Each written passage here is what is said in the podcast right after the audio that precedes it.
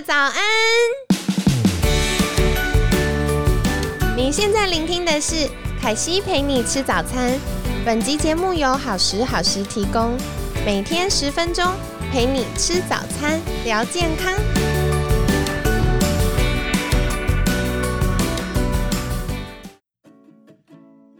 嗨，欢迎来到凯西陪你吃早餐，我是你的健康管理师凯西。今天呢，一样非常开心，邀请到凯西的好朋友，疼痛修复科杨卓奇医师。杨医师早安！早安，各位听众朋友们，大家早安。好的，今天想要来请教杨医师的话题是：为什么多补充氨基酸、多补充蛋白质可以帮助睡眠呢？因为凯西自己跟凯西的学生有在做一些。功能医学的健康管理计划，然后我们就发现，平常啊，虽然吃很多鱼，吃很多肉，然后也有喝豆浆啊等等补充蛋白质，但是其实仔细去精算之后，还是会发现，哎，好像那个。分量不太够，因为真的吃不下了，所以呢，嗯，我们有的时候在做一些身体的健康调整，就会用营养点滴的方式打氨基酸。然后我就发现，哎，我只要一打氨基酸的营养点滴，我就会立刻很放松，然后晚上接下来几天的晚上都会睡得很好。那不只是我有这样的呃改变。连我的学生们也都反映说，哎，有打这个营养点滴的时候呢，氨基酸补充够了，都会睡得比较好。所以想请教杨医师，就是为什么氨基酸可以帮助睡眠呢？好的，呃，这个现象是蛮有趣的吼，我可能还没有办法直接的去回答说为什么氨基酸可以帮助睡眠这样子的一个现象，但我想要跟大家分享一个二零一三年的研究。这个研究跟蛋白质、碳水化合物还有睡眠品质之间有关。这研究是这样子的：二零一三年在北达科他大学，他们有个团队吼，他们进行一个非常严谨的研究，招募了四十多位受试者。他们把食物吼这些受试者们吃的食物做一个标准化而且精准定量的方式来控制这些饮食里面的营养比例。同时呢，让这些受试者们戴上腕动仪，也就是手腕上面去装一个监测动作这样子的装置，透过这个腕动仪的装置来监测啊受试者在睡眠的过程中有几次的苏醒，也就是对应到这个睡眠稳定度这样子的一个观察。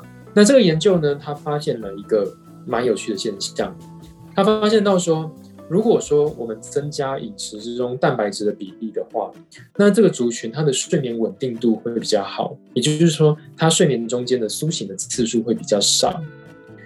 但是另外一个族群呢，如果我们把碳水在饮食中的比例拉高的时候，那这些受试者他会比较快入睡。哦，所以碳水化合物高比例高的时候是较快入睡，蛋白质比例高的时候是睡眠稳定度比较好。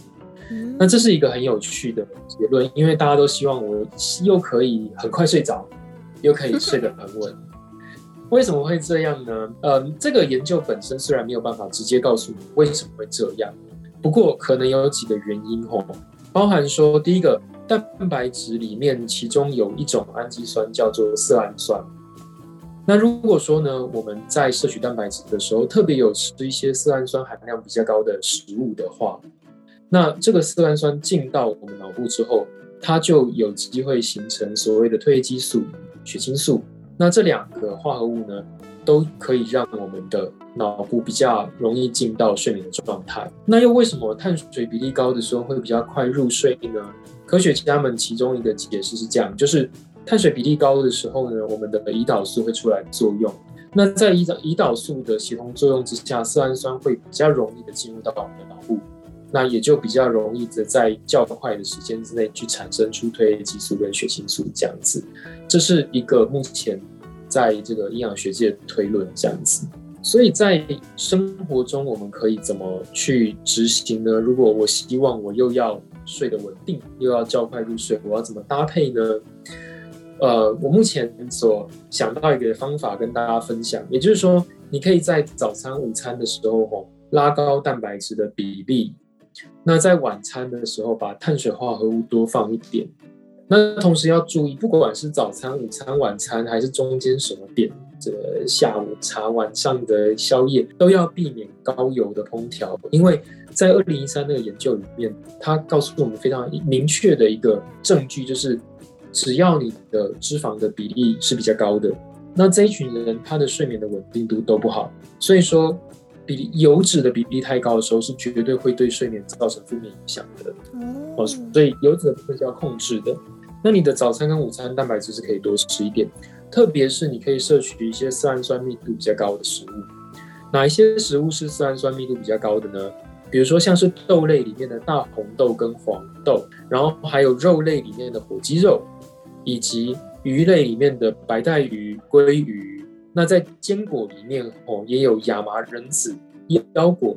跟黑芝麻，那这些食物呢，都是属于色氨酸的密度比较高的食物。那另外在一些食材上面来讲，也是，比如说小鱼干跟虾米。所以听众朋友们就可以想想看，我怎么样去搭配我的饮食，综合运用这些食材，来创造一个。早餐、午餐蛋白质多一点，而且里面是蛮多是色氨酸密度高的食材。那另外，你若你的碳水可以比较多的放在晚餐之后去吃，这样就有机会可以同时的得到这两者的好处：碳水多的时候快入睡，蛋白质的比例高，然后有一个稳定的睡眠。谢谢杨医师这么详细的介绍。可惜刚听到几个很有趣的部分呢，第一个是。蛋白质的比例高啊，可以睡得比较好，就是诶睡得比较沉，然后中间不会醒来。如果是碳水化合物，就是一般大家说淀粉啊、水果啊等等，比例比较高的时候，可以快一点入睡。那嗯，油脂如果太高的话，就会影响我们的睡眠哦。所以大家常常就会想说，哦，蛋白质要吃比较多，是不是？那我就来吃个牛排。好，牛排可能就是比较油一点点才会好吃嘛。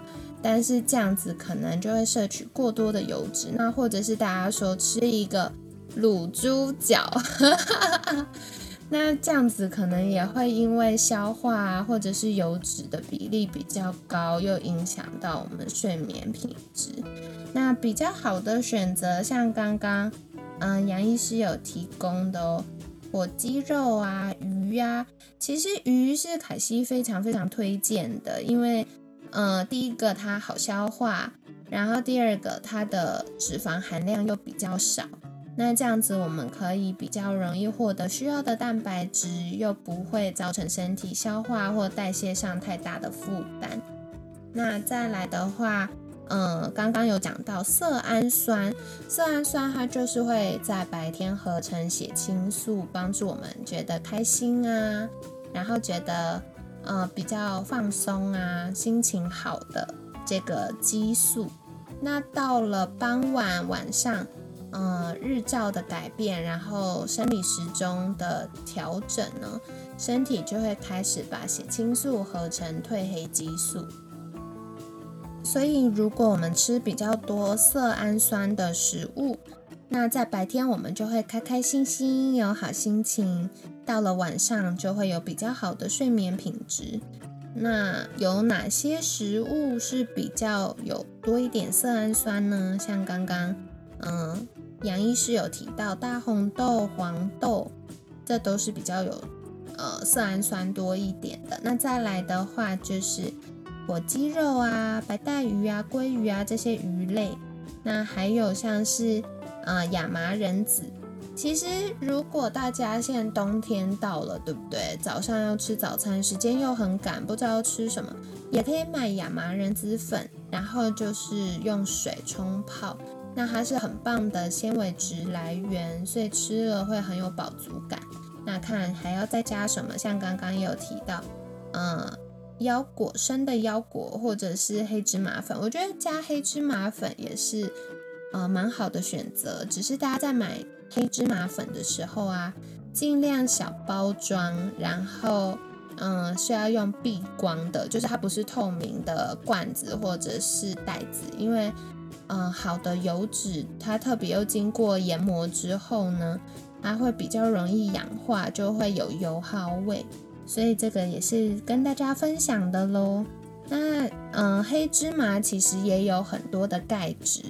所以，呃，如果平常没有补充到那么多钙质的朋友们，也可以在早餐的时候加，比如说加在豆浆啊，或刚刚讲的亚麻仁籽粉里面，就会变很营养，然后又有饱足感的早餐了。那再来就是像小鱼干啊、虾米啊，这些也都是不错的选择哦，跟大家分享。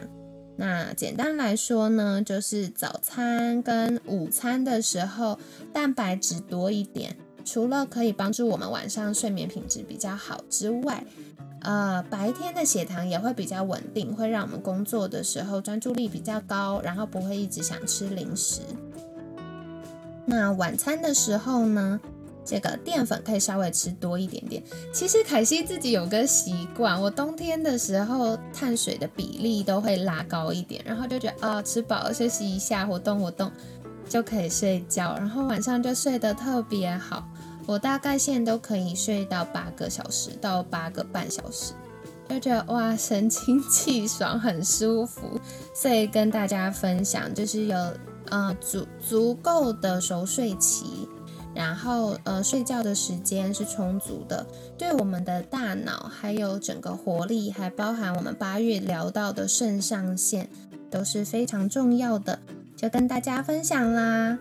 那在节目尾声，我们一样邀请杨医师再一次跟大家介绍，如果想要获得更多相关资讯，可以到哪里找到您好吗？那大家可以在脸书上面搜寻疼痛医师杨卓奇。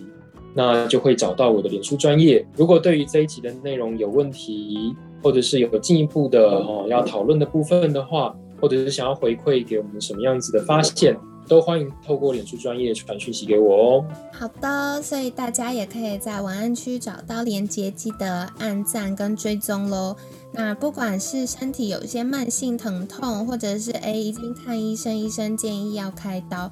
然后想要寻求不用开刀的解决方案的话，也可以找杨医师协助，或者是诶有一些慢性疼痛已经影响到睡眠了，然后想要改善的话，也可以记得再去私讯粉砖啦。